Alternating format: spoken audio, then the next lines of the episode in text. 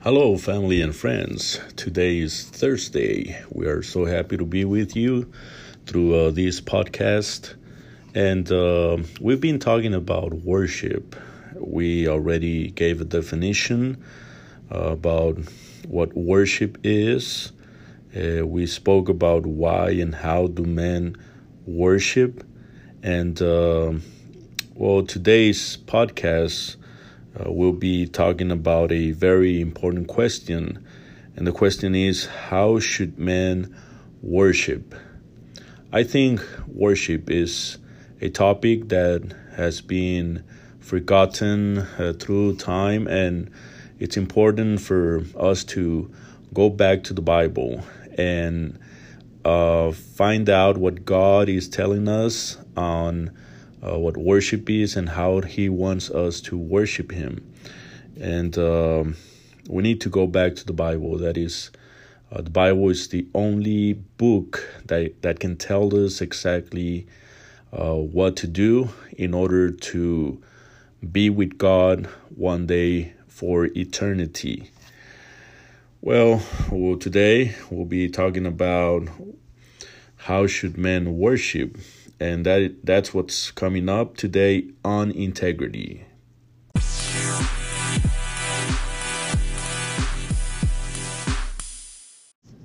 How should men worship? Have you ever asked yourself that question?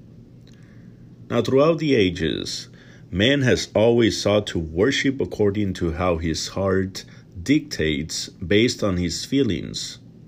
However, Scripture tells us in Jeremiah chapter 17 and verse 9, and I quote, The heart is deceitful above all things and desperately wicked. Who can know it? End of quote. If we let ourselves be carried away by our heart, we will be distancing ourselves more from God and we will never be able to worship Him as He asks us in His Word. The only way we are going to achieve acceptable worship before Him is to abide by the instructions He left us in the New Testament. The passage that teaches us the way in which men should worship is found in John chapter 4, verse 23, that says, But the hour is coming, and now is, when the true worshippers will worship the Father in spirit and truth, for the Father is seeking such to worship Him. True worship includes number one, the right object, that is God, number two, the right attitude, that is in spirit, and number three, the right standard, that is in truth. These three are necessary for our worship to be acceptable. If we take away any of these three, our worship automatically becomes vain worship.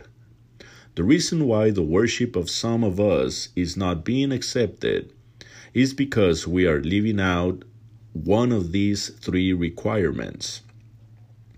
There are those who worship with the right attitude, and the right standard, but they do it not for God, but for themselves, seeking to be praised by men. There are also those who direct their worship to the true God with a correct attitude, but do not do so according to the standard set by God. And this is the way all denominations worship. Lastly, there are those who worship the true God according to his standards, but with an incorrect attitude. When you come to church and don't take his worship seriously, but are distracted by other things, your worship is not going to be accepted by God. I hope you meditate on these things. Thank you for listening. God bless you.